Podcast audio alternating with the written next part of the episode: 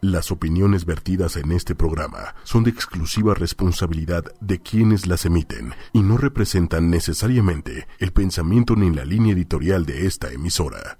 Muy buenas noches, estamos ya nuevamente esta noche del 23 de junio, que, este, ya estamos aquí en Mujeres Poderosas, que bueno, pues ya como todos saben, ha sido un día, híjole, muy agitado, muy ajetreado, este, las sorpresas no paran y bueno, pues vamos saliendo adelante con todo, este, con lo que tenemos, con lo que somos y, bueno, pues vámonos. Estamos hoy con Ana Laura Rosas Bucio. Buenas noches, Ana Laura, ¿cómo estás? Muy bien, muy bien, muy contenta. Muchísimas gracias por la invitación. Feliz de estar aquí nuevamente contigo en Mujeres Poderosas. Gracias, Pati. No, hombre, gracias a ti por, por acompañarnos nuevamente. Bueno, hoy tenemos, eh, bueno, antes de seguir con el tema, quiero decirle a la gente que ya nos ve, este, que nos ve a través de las, de las redes de ocho y media, eh, que también estamos en YouTube, también nos encuentran ahí, em, estamos como 8Y media, 8 es con número, por ahí nos encuentran. Eh, para que también eh, sepan ustedes que tienen varias, opciones de, vernos, de, de, salir, de estar con nosotros. Y bueno, el tema de esta noche es un tema pues muy interesante, muy fuerte, como me lo han dicho la gente que empezó a ver el post desde ayer me, dicen que qué tema tan rudo. Y efectivamente sí es un tema este pues es un tema nada fácil eh, pero que lamentablemente es de actualidad no eh, el tema de esta noche es soledad y suicidio que mm, me parece que también va un poco ligado a lo que estamos viviendo ahora porque ahora es cuando mucha gente se ha dado cuenta de eh, de lo sola que está, ¿no? O, porque se han tenido que confinar y de pronto se dan cuenta que, no hay nadie en casa más que ellos y ahí es cuando eh, pues nos enfrentamos como a muchas realidades, a muchas cosas que no, no alcanzábamos a ver o que no queríamos ver, ¿no? Pero hay varios tipos de soledades, ¿no? Mi, querida Ana Laura. Así es. Hay unas muy saludables, pero también no, hay otras que nos llevan a patologías, que nos llevan a, decisiones eh, difíciles. Así es, Patti. Yo creo que lo primero con lo que tenemos que empezar precisamente es, esta diferenciación de, estar solo y sentirte solo. ¿Sale? Estar solo es, una es un acto de decisión. Yo soy quien decido a lo mejor separarme tantito de los demás, quedarme un rato sola. Y típicamente este es un ejercicio además extraordinario porque me permite estar conmigo mismo, me permite disfrutarme, me permite no hacer nada o hacer actividades que son como muy nutritivas y muy buenas para mí. Yo decido estar sola en este momento, que no es lo mismo a sentirte solo, porque cuando yo me siento solo yo me siento sola, este, puedo estar rodeada de muchísima gente, pero no necesariamente sentirme conectado con esas personas, ¿no? Este, y aquí, y, y, efectivamente, como bien lo dices, estas épocas de contingencia sanitaria en donde pues nos han guardado en casa por un tema de nuestra propia seguridad, nuestra salud, el cuidado a, a, ello, este, alguna gente que está sola, a lo mejor no se la está pasando tan terriblemente mal, porque así decidió eh, antes de la pandemia, a lo mejor decidió vivir solo porque no se casó, porque está recién divorciado, o sea, por la razón que tú quieras, ¿no? Este, eh, y habrá otra gente que esté en familia o en pareja que se este, pueda sentir terriblemente solo, aunque esté acompañado, ¿no? La, el estar solo es un acto que como yo decidí, yo también puedo decidir lo contrario. Tengo una muy buena amiga que ella por historia y por decisiones en su vida, siempre ha vivido sola y hace como un mes tomó la decisión de irse con su hermana, porque entonces me, dijo, ya la soledad me empezó a pesar y entonces este se fue lleva como un mes con la hermana y ayer precisamente que hablaba con ella me decía yo no la aguanto, yo me quiero regresar a mi casa, ¿no? Entonces es un acto que ella decide cuándo poner, decide cuándo quitar. El, el sentirte solo no es tan sencillo, ¿no? Porque entonces aquí puedo estar solo y además sentirme solo, o puedo estar acompañado y además sentirme solo. Ajá. Y esta soledad, esta segunda soledad, que esta no es algo que yo decidí, es algo que siento que no estoy conectando con los demás, que no me siento en la confianza, con la comunicación y estas cosas, típicamente nos lleva a algo que se llama aislamiento social, que quiere decir que yo, aunque esté rodeada de alguien más, estoy tomando la decisión de mantenerme la raya, de no acercarme a ti, de no, de que cuando tú me preguntas, este, oye, ¿y cómo estás? Bien, y no te comparto lo que me está pasando, y entonces me aíslo. Así como el, ermitaño de la montaña se aísla, igual y ese se la está pasando maravilloso. En realidad puedo aislarme socialmente de los demás, alejándome tantito nada más y no compartiendo con los demás, ¿no? Y entonces la soledad no necesariamente es mala, al contrario, la soledad es el momento en donde estás contigo mismo. Claro, pero ¿qué pasa? O sea, es que de verdad eh, sí podemos como, em, digamos, cuando lo platicas tú, la diferencia es, es bastante clara, ¿no? Y dices, ah, claro, sí, yo, y hasta, no, y hasta nos acomodamos en algún punto, ¿no? Pero, pero ¿qué pasa? ¿Cómo es que vamos pasando de un lugar a otro? Porque de repente... Eh, a veces pareciera mm, sencillo decir, no, es que se está deprimiendo, no, es que tuvo un problema, no, es que mil cosas. Eh, eh, eh, hablar es súper fácil, es algo que yo siempre digo, pero ¿en qué momento, sin darnos cuenta, vamos hacia el otro lado? Mira, no, no está tan sencillo y como bien lo dices, este, de repente desde acá afuera podemos decir cosas que no necesariamente son verdad o hacen sentido a las personas, ¿no? Este, uno de los riesgos que corremos cuando estamos solos de la soledad, principalmente, por ejemplo, hablando de la de sentirme solo, es que el, el, el, tema de nuestras emociones empiezan a complicar porque no las estoy compartiendo con alguien más. ¿Sale? Y entonces, cuando yo no le digo a nadie que me siento así, cuando yo no, o sea, no tengo la confianza de acercarme a ti y decirte me siento triste, tengo ganas como de un apapacho, este, estoy enojada, no sé, o sea, no, no tengo dónde compartir las emociones, es mucho más fácil que esta sensación de soledad se empiece a traducir, como bien lo dices, efectivamente, en, en alguna problemática de índole emocional mucho más severa, como puede ser un trastorno de ansiedad, como puede ser un trastorno depresivo o como, como el tema que vamos a tocar el día de hoy, como en una ideación suicida, en un me siento tan solo que ya no quiero y no hay nadie, aunque estén todos, que a lo mejor ya no quiero estar aquí, ¿no?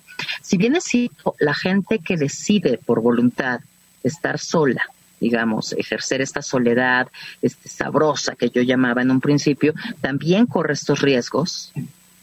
Este, lo real es que es más fácil que la encontremos con la gente que se siente sola y que entonces no tiene la confianza o no tiene los recursos para poder acercarse a los demás. Porque hoy, bueno, bendita tecnología nos permite estar en cabina, en tu, en tu espacio y en el mío pues, o sea, estamos, no estamos separadas, estamos cerca, aunque estemos a la distancia. ¿No? Y entonces hay mucha gente que por razones diversas vive en soledad, pero que usa los medios tecnológicos para mantenerse en contacto, para hablar, para compartir, para estas cosas. El problema es cuando decido no nada más quedar, o sea, sentirme solo, sino nada más decido no compartir lo que me está pasando, porque a todos, yo estoy en la seguridad de que todos en este tiempo de contingencia al menos, este, hemos pasado por una inmensidad de experiencias emocionales. Desde, este, ah, qué rico, vacación, cuando esto nunca ha sido vacación, ¿no? Desde, este, ah, qué horror, estoy enojado, o sea, y, y siempre y cuando lo compartimos, sale de nosotros y no se enquista y no se contamina y no me contamina y no me lleva a la generación de pensamientos que pueden llegar a ser complicados y de deseos de no querer estar aquí. Claro. ¿no? ¿no? Entonces, creo que es muy importante que, que, entendamos que así como la soledad puede ser una extraordinaria consejera, porque muchas veces, de verdad, a veces necesitamos estar solos como para aclararnos, como para pensar y tomar buenas decisiones. También la soledad puede ser una terrible consejera y hacerte pensar y sentir que la vida no vale la pena. ¿No? Y entonces. Exacto. Fíjate que.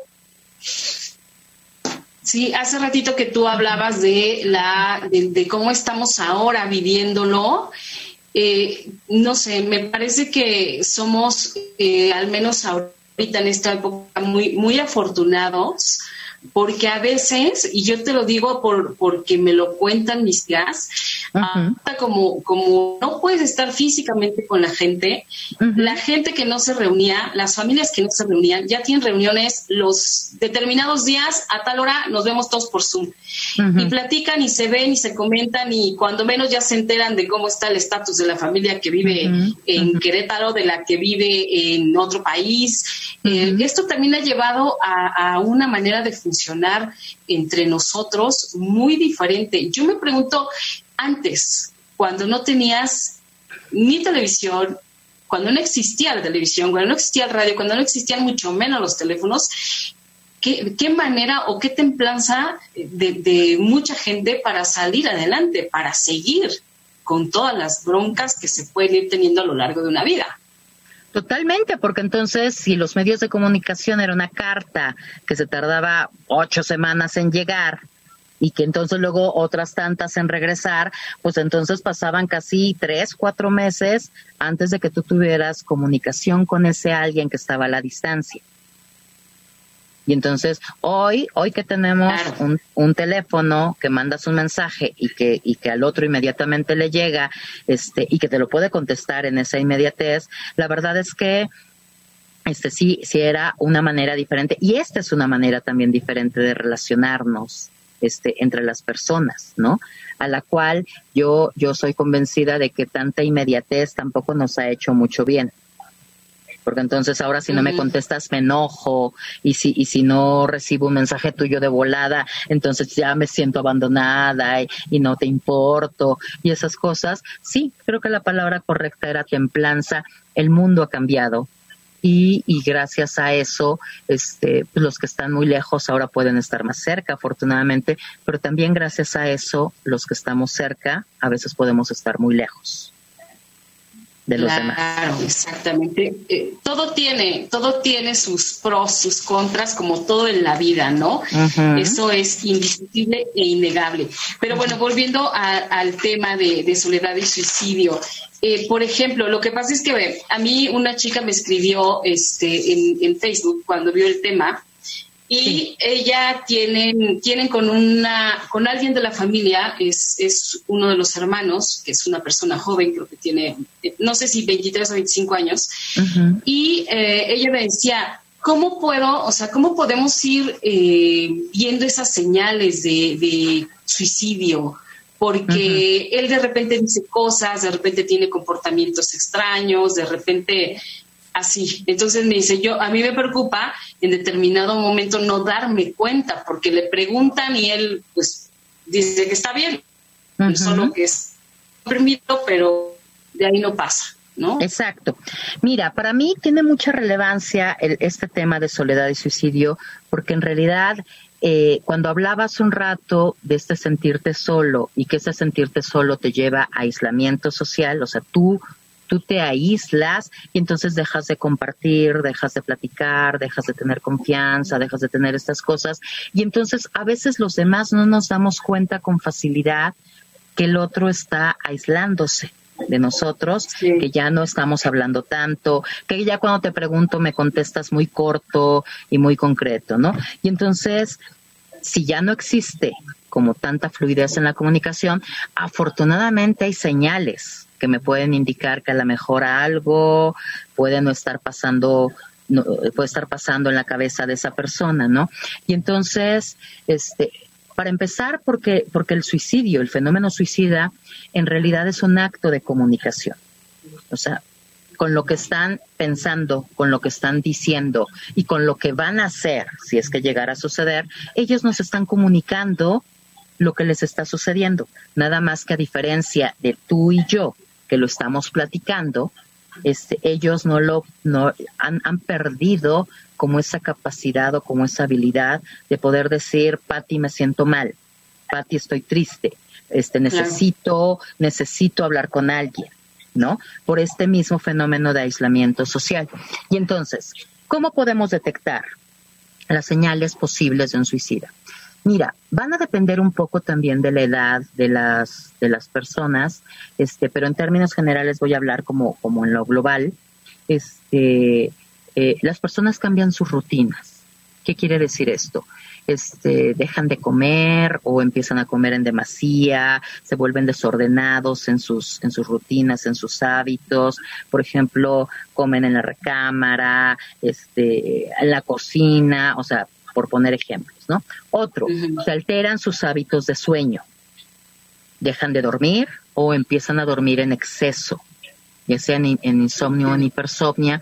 Y entonces hay un cambio también, no solamente en los hábitos alimenticios, sino en sus hábitos de sueño. También vamos a encontrarnos un cambio, un cambio en sus hábitos de higiene entonces igual y no me baño tanto, ya no me arreglo tanto, ya no me esmero en, en, en, este, pues en verme bien, en verme bonita y ese tipo de cosas, este, que ahorita, por ejemplo, alguien me decía no hace mucho, pues sí, pero es que ahora todos estamos fodongos. Dije, a ver, perdón, no todos estamos fodongos. O sea, si bien es cierto, este, yo agradezco infinitamente el, el no uso de la zapatilla, este, o esas cosas, y sí, ando más cómoda. La verdad es que no ando en pijama todo el día. O sea, sí me quito la pijama. Y aunque hubo días en donde dije, ay, sí, por favor, echemos la flojera, la verdad es que son concretos. Claro. ¿No? Entonces, en sus hábitos de higiene. Este, otro, que, que empiece a, que empiece a tener conversaciones, por ejemplo, como de este que me hagan sentir o que me hagan pensar que se está despidiendo.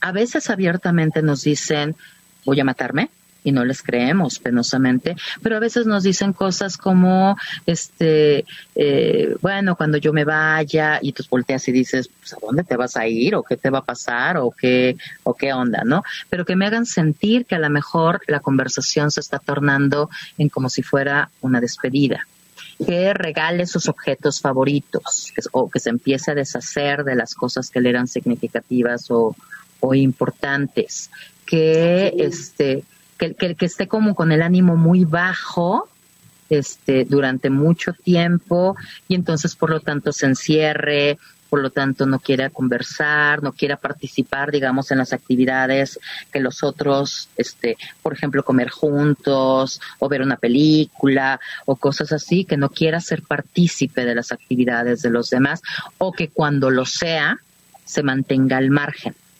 Ok por ejemplo, porque entonces, vente, mira, vente, vamos a tener la reunión de Zoom y se mantiene nada más sentadito ahí al margen, nada más saluda y, no hace más, ¿no? Este, que, que, en realidad se mantenga al margen de la vida. En relación a, este, pues, ¿cómo te fue en el trabajo? Pues en realidad nada más fue como a cumplir. ¿Cómo te fue en la escuela? Pues en realidad nada más fue como a cumplir, ¿no? Que, que, que tenga muchos periodos de soledad, este, de aislamiento, de soledad, este, largos, que dure muchas horas guardado en su recámara, este, que me reporte también, por ejemplo, que, ha estado ansioso, que tiene pesadillas, este, todos estos son signos de una posible depresión. Y cuando tú tienes signos de una posible depresión, tienes que empezar a pensar que uno de los consecuencias o de los riesgos más importantes de esto es la posibilidad de un, de, de, un riesgo suicida.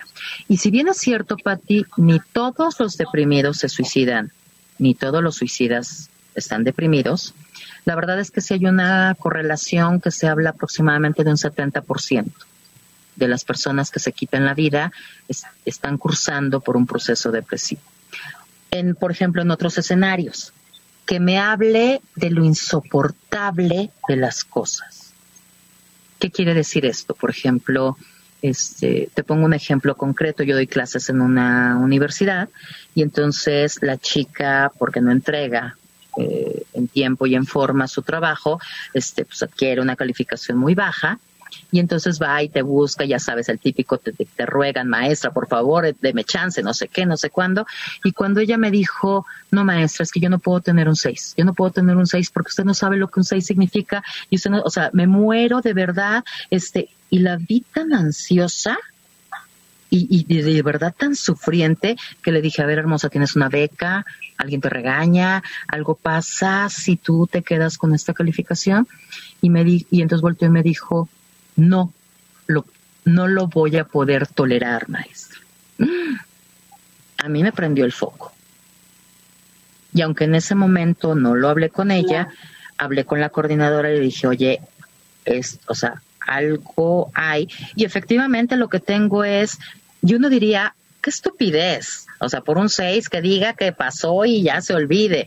No, la verdad es que eh, empiezan a vivir las cosas como demasiado fuertes, demasiado insoportables y sienten que no van a poder tolerar. Y lo que para ti, para mí, serían como pleitos normales o situaciones no tan graves, para ellos se agudizan como cosas que, que se viven como insoportables. ¿No? Y entonces, es que me peleé con tal, este, va, a ratos se arreglarán. No, mamá, es que entonces es que dices, a ver, ¿cuánto sufrimiento por esto? Esto tiene que ser un foco de atención. ¿Por qué está padeciendo tanto algo? ¿Qué hacemos? ¿Qué hacemos? Mira, la gran mayoría de la gente le tiene mucho miedo a lo que te voy a decir, pero eso es lo más efectivo. Sospechas sientes que algo no está bien, sientes que algo puede estar pasando, te da miedo pensar que a lo mejor la persona está en una situación de depresión o potencialmente peligrosa, lo que se tiene que hacer es preguntar, preguntar directamente. ¿Qué te está pasando? ¿Estás pensando, o sea, te has sentido mal? Explícame. Y cuando a lo mejor tengo como elementos para pensar que si pueda estarse, este, tener una ideación suicida, preguntarlo abiertamente. ¿Vas o sea, ¿Quieres suicidarte? Mucha gente tiene mucho miedo a preguntarlo directamente porque entonces cree que vamos a dar ideas. En realidad nunca, nunca. si, si, la idea no estaba puesta, e, eso no da ideas de nada. Pero lo, que, lo que sí pasa, para ti es que la gente que lo está viviendo, cuando tú lo preguntas abiertamente, entonces dice, ay, me vieron, me vieron, me vieron. O sea, y, y, y entonces te dice que sí. Creo que el temor más importante es que me digan que sí. Y yo ahí les diría, si te dijo que sí, te está dando la posibilidad y la oportunidad de que busquen ayuda. ¿Por qué? Porque, claro. Y no lo tienes que hacer tú, porque a lo mejor tú eres la mamá, tú eres la hermana, tú eres la mejor amiga, tú eres la pareja y evidentemente a lo mejor tú no sabes de psiquiatría, de psicología ni de ninguna de estas cosas, pero este es el momento de contestar, busquemos ayuda. Yo me voy a quedar contigo, yo voy a estar contigo, yo puedo escucharte, pero yo no sé qué hacer para ayudarte. Necesitamos ayuda. No necesitas necesitamos. Necesitamos. Porque lo real es que sí lo necesitamos los dos. Lo necesita la persona que, está pasando por esa situación. Y ahora que tú ya lo sabes, también necesitas ayuda. Y no porque estés claro, porque... mal, sino para que sepas qué hacer. Exacto, es, es por eso que te preguntaba, ¿qué hacemos? Porque imagínate nos estamos dando cuenta, estamos, eh, todas estas sospechas que tú nos acabas de decir, las, empezamos a ver en alguien muy cercano, en alguien de la casa probablemente, y dices, sí, pero ¿y qué? O sea, sí, o sea, obviamente dices, yo no sé si a lo mejor algo que yo le pueda decir, eh, en lugar de ayudar, eh, ve a poner por las cosas, ¿no? Entonces, por la importancia de siempre buscar ayuda profesional. Pero además te voy a decir algo. Te voy a decir lo que no se debe de decir. No se debe de decir, ya pasará.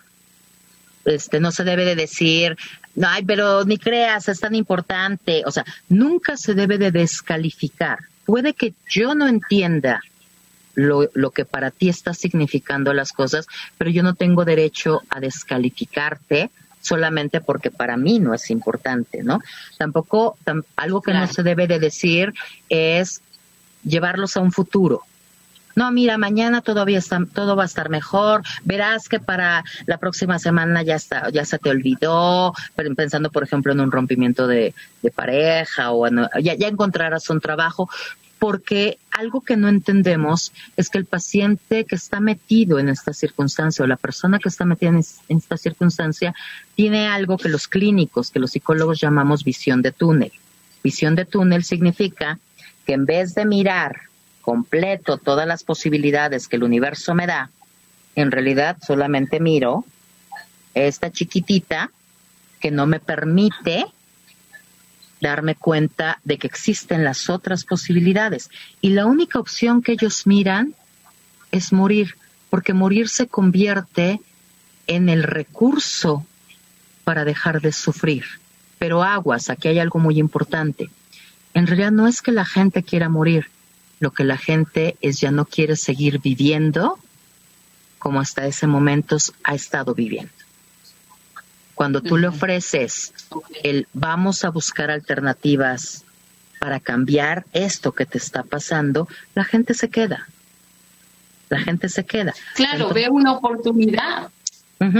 Y está perfecto, si yo soy familiar, amigo y lo que sea, que le diga, no sé qué decirte, me asusta lo que me dices, me preocupa mucho lo que me dices, eso es lo correcto. No esperemos saber. Algo que yo le repito mucho a la gente es, no quieras saberlo. Solamente dile lo que, lo que sientes, lo que te preocupa, lo que te asusta y que juntos van a buscar ayuda, que te permita buscar ayuda para, y, siempre pégate a su problema. Yo le decía hace no mucho a un paciente, este, que, se negó como de principio un poco a que, a que yo informara a la familia. Y yo le dije, a ver, compadre, te lo voy a decir como, como, como está pasando. Ah, porque me dijo, es que esto no es tu problema. Y yo le dije, ¿qué crees? En el momento en el que ya me lo contaste, es mi problema. Y aunque tú no quieras, ya me hiciste parte de este problema y entonces como parte de este problema, este, pues, yo, o sea, yo voy a buscar a tu familia para informarle. O sea, prefiero que lo haga hacerlo contigo, prefiero que tú y yo juntos lo hagamos. Pero en realidad ya es mi problema. Ya soy parte de esto y, y si tú me dejas, juntos encontramos soluciones y buscamos a la familia y nos ayudamos y lo que sea, ¿no? Este, pero en realidad da mucho miedo, pero de verdad lo único que hay que hacer es estar. Yo le llamo y, te voy a decir, eh, yo lo explico de la siguiente manera. Es conviértete para la persona en una persona de seguridad. ¿Qué quiere decir esto? Todos tenemos gente cercana, amigos íntimos, gente en la que confiamos, familia o no, que cuando, por ejemplo, yo te pregunto a ti, Pati, ¿qué gente está cerca de ti que con su sola voz tú respiras y dices, ya estoy a salvo.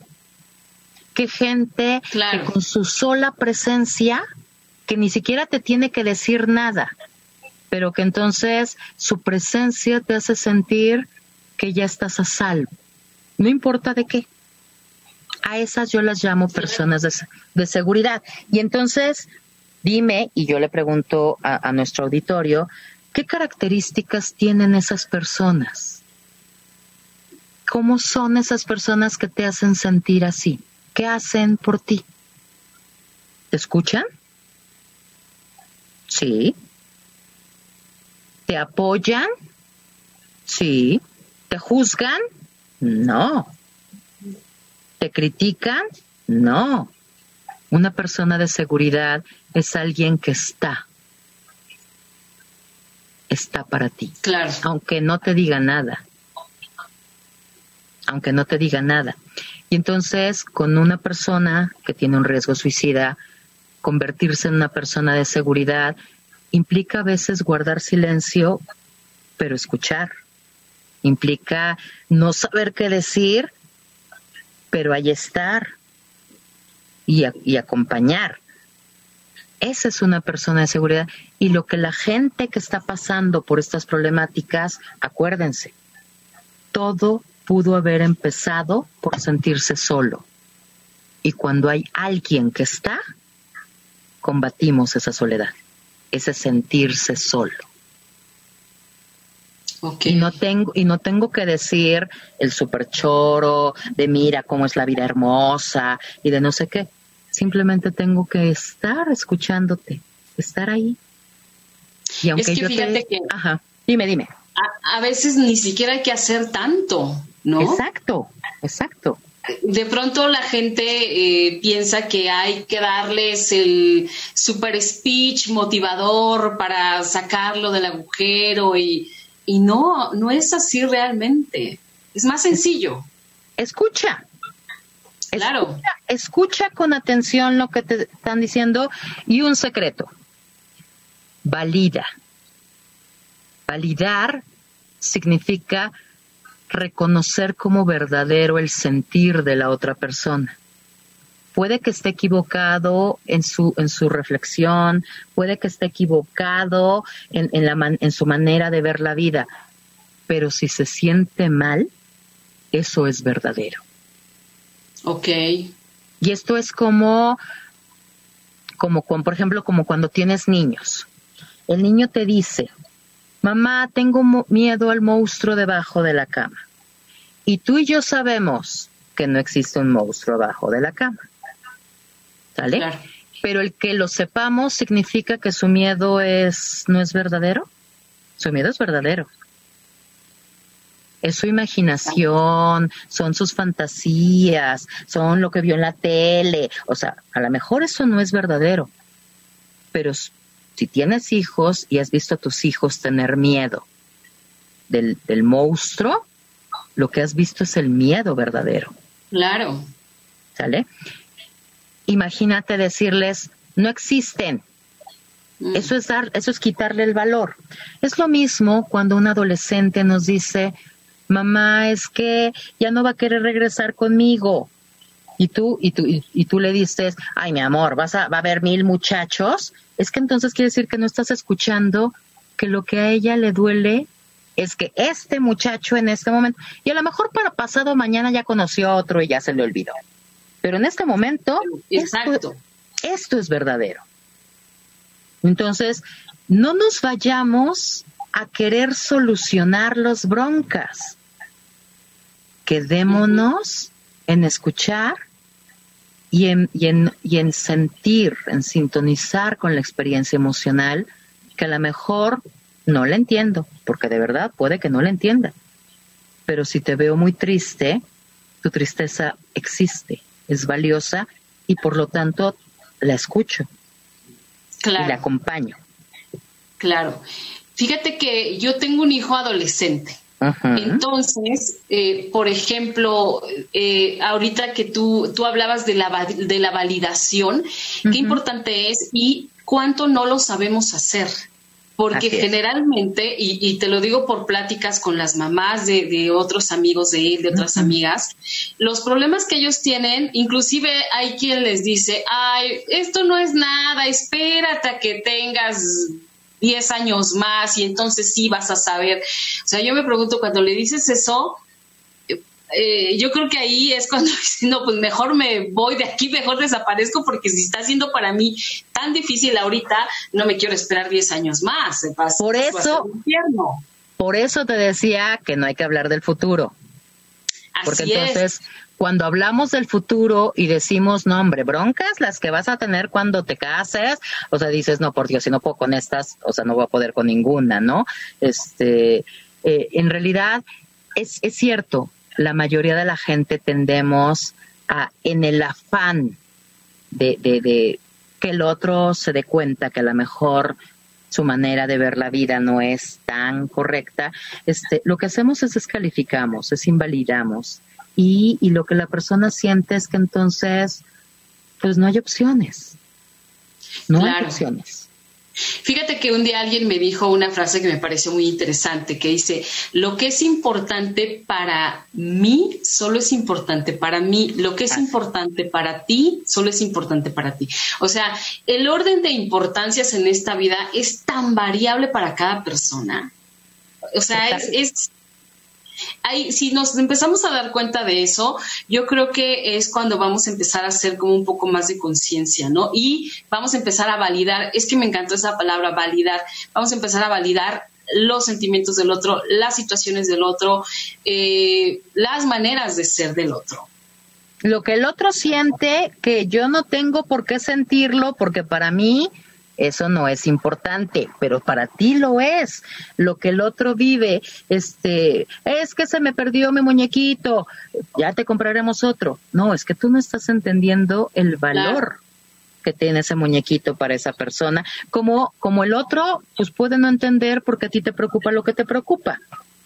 Pero el que yo no lo entienda no quiere decir que le reste importancia a lo que a ti te está pasando, porque eso es tuyo, no es mío. Claro, exactamente. Oye, y nos dice Patricia Uriostegui, dice, no se debe decir échale ganas. Nunca, prohibido, nunca, nunca, nunca, nunca.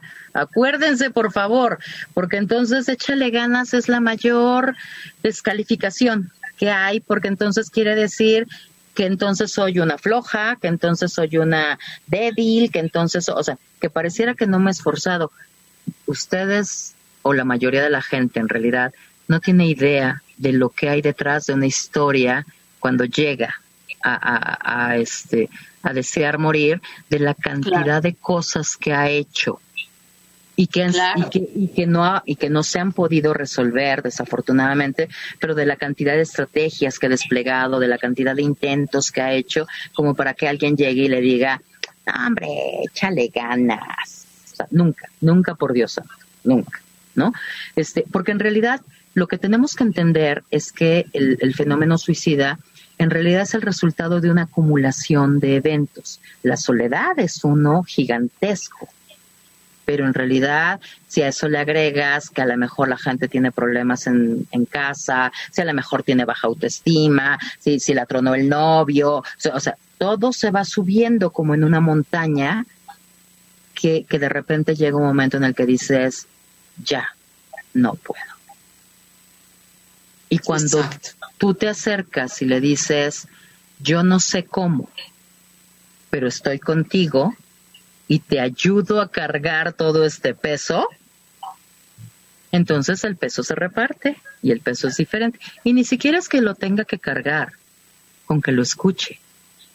Claro. Oye, y se vale que a lo mejor le preguntemos, ¿qué quieres que hagamos? Sí, claro. Ok. ¿Qué quieres que hagamos? Este, la, la premisa importante es busquemos ayuda.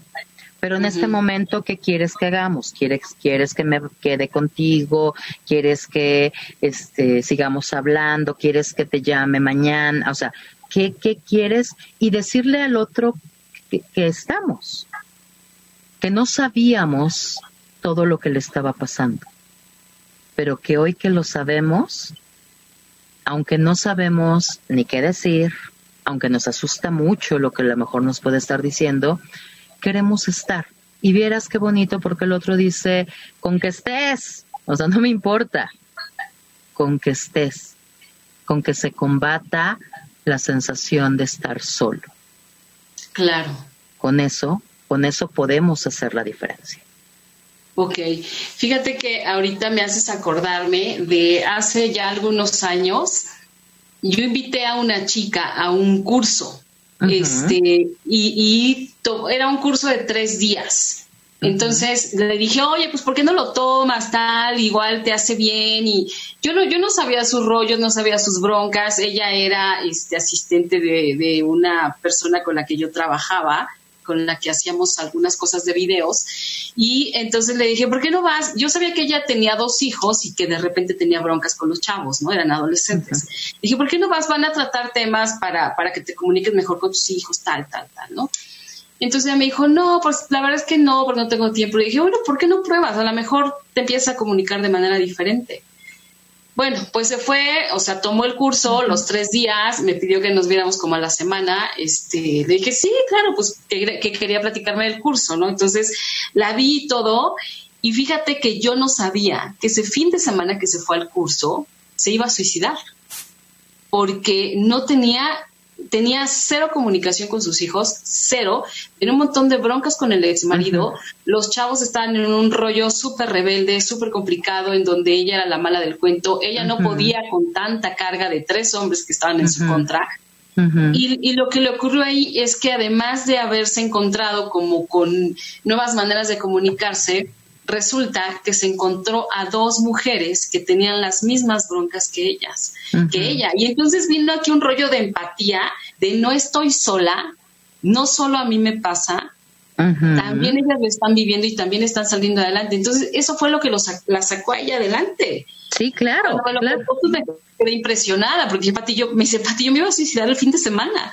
Y no, bueno, o sea, impresionante. Y a veces, por eso te decía, a veces es tan sencillo, ¿no? Es como nada más acercarte al otro y, hacerle ver al otro que, que hay posibilidades de hacer las cosas de manera distinta, porque como bien lo dices, y es bien importante eso, la gente no está cansada de la vida, está cansada de cómo está viviendo esa vida. Eso, eso, eso. Y de verdad, así como te pasó a ti, la, mucha gente no sabe, digo, yo tengo más de 18 años trabajando con pacientes suicidas, este, y he escuchado historias como, este, ese día pensaba suicidarme y entonces el señor de la tienda me dijo, ah, qué bonito se ve hoy. Ah, gracias, y no sé qué. Y luego no sé quién también, este, le dijo un lindo comentario y, y entonces dijo, no, a lo mejor, a lo mejor no todo es tan terrible. O sea, y esas personas jamás se enteraron de que ese ser amable, de que ese ser sonriente, de que ese, este, eh, ayudar, de que esas cosas pueden hacer a lo mejor la diferencia en alguien. Porque entonces recuerdo mucho una paciente que me decía, es que este me pasa, o sea, pasaron como tres cositas en el día y lo último que le pasó fue encontrarse este 200 pesos. ¿No? Y entonces cuando se encontró los 200 pesos tirados en la calle, ahí que no había nadie y no sé qué, y una de sus broncas era, era dinero. Digo, no, esos 200 pesos no le solucionaron sus broncas, pero, pero entonces esto puede ser una señal de que a lo mejor me tengo que quedar. yo no sé si es una señal o no, pero ella lo tomó así y se quedó. Y se Qué maravilla. ¿No? Entonces, la verdad es que si fuéramos más amables, si fuéramos más cordiales, si, escucháramos más, si nos diéramos cuenta de lo que está pasando y te acercas, de verdad haces una inmensa diferencia y no echando los choros terribles así de, de, que tengo que decir. Eso que nos lo dejen a nosotros. Yo, claro, a los que pagan. Exacto. Exacto. Yo, yo, yo me conformo con tener una amiga, una hermana, una mamá que, que dijo, y lo escuché, y me dijo, sí, sí quiero ayuda, porque entonces ya sé que la mitad de la chamba ya estuvo hecha. Claro. Con esa escucha, con esa cercanía, con ese abracito que hubo en ese momento. Porque entonces se quitó el sentirse solo. Ya hay alguien más que está conmigo. Exacto. Oye, y me están preguntando, este, ¿qué, eh, de, qué edades atiendes a los pacientes? Mira, en realidad no tenemos, o sea, el fenómeno suicida lo tenemos presente desafortunadamente desde los siete años de edad hasta el último. ¿Siete años? Sí, sí. Tenemos una estadística muy, muy este, fea en relación a niños de entre 7 y 12 años. No, no abarcan, digamos, estadísticamente mucho, pero el simple hecho de que un pequeño de 8 o 9 años quiera suicidarse quiere decir que tenemos un problema horrible. ¿no? En realidad, este, de cualquier edad, de cualquier edad, este, porque el fenómeno suicida aunque nos pueda costar, por ejemplo, trabajo entender por qué un niño querría matarse, la verdad es que sí, si yo te contara las historias que hay detrás de esas de esos deseos, bullying, violencia familiar, abuso sexual, este, estas cosas, que sí digo, híjole, qué chico, o sea, qué ser humano, ni siquiera qué chiquito, qué ser humano quiere vivir todos los días que, que, esté tu abusador sexual ahí, que, te estén molestando todos los días en, la escuela, que te peguen y te insulten. O sea, ¿qué ser humano quisiera vivir esas cosas, no? No, este, terrible. Terrible, terrible, terrible. Pero en realidad, de todas las edades, pues, o sea, este, ahorita una de las de los temas graves es que, pues, pues el tema de la distancia, ¿no? Este, de, no tener la posibilidad de hacerlo presencial, pero, pero bueno, al final de las cuentas, este, de verdad la magia de escuchar al otro puede hacer grandes diferencias. Uy, grandísimas, grandísimas. ¿Y a ti dónde te encuentran, querida Ana Laura? Me pueden, me pueden encontrar en mis redes sociales, me pueden encontrar en, en Facebook, en mi página este, maestra Ana Laura Rosas y también en la página de mi centro, que aquí está, Secapip SC en Facebook. En Instagram también me pueden encontrar como Ana Laura Rosas Bucio. Este, y, y, bueno, y en las demás redes sociales también con mi nombre, ¿no? Ana Laura Rosas me pueden encontrar en redes sociales, ahí me pueden localizar y este, y en realidad, pues bueno, lo que, lo que se pueda hacer, con todo gusto para ayudar, ¿no? Sí, claro, y, y también estos tiempos son difíciles y también se ha desatado, ah, desafortunadamente. Más grave que en otras épocas, te diría, más grave. Tiene, tiene, tenía muchos años ya que no me pasaba que el 100% de mi consulta en este momento actual tuviera riesgo suicida. Wow. El 100%. Cuando, cuando en realidad yo tengo pacientes, este, tengo una formación en violencia, que entonces implica pacientes con temas de violencia, pacientes, algunos suicidas, algunos con otras problemáticas, hoy el 100%. y esto tiene que ver de, de la contingencia para acá. Claro. Nos está costando mucho trabajo este, acomodar lo que está pasando. Claro, claro, sí, lo que pasa es que como también me parece que ya había tantas cosas desacomodadas de las cuales no nos habíamos hecho cargo, de repente llega este momento que además se ha alargado mucho más de lo, de lo que todos pensábamos y no sabemos cuánto falte, pues se, se, pone, se pone difícil. Así es. Se pone difícil la situación. Entonces, este, bueno, Ana Laura, pues ha sido un tema muy interesante. Eh, Concha León Portilla nos dice, temas difíciles, qué noticias tan duras, ayudar, ayuda siempre a estar informados. Así es. Así es, así es, querida Concha, siempre ayuda a saber en dónde, con quién y sobre todo que sí se puede, ¿no? Porque así es. E, el mundo se cierra de una manera espantosa cuando estás en una situación así. Pero ¿Crees que no hay para dónde?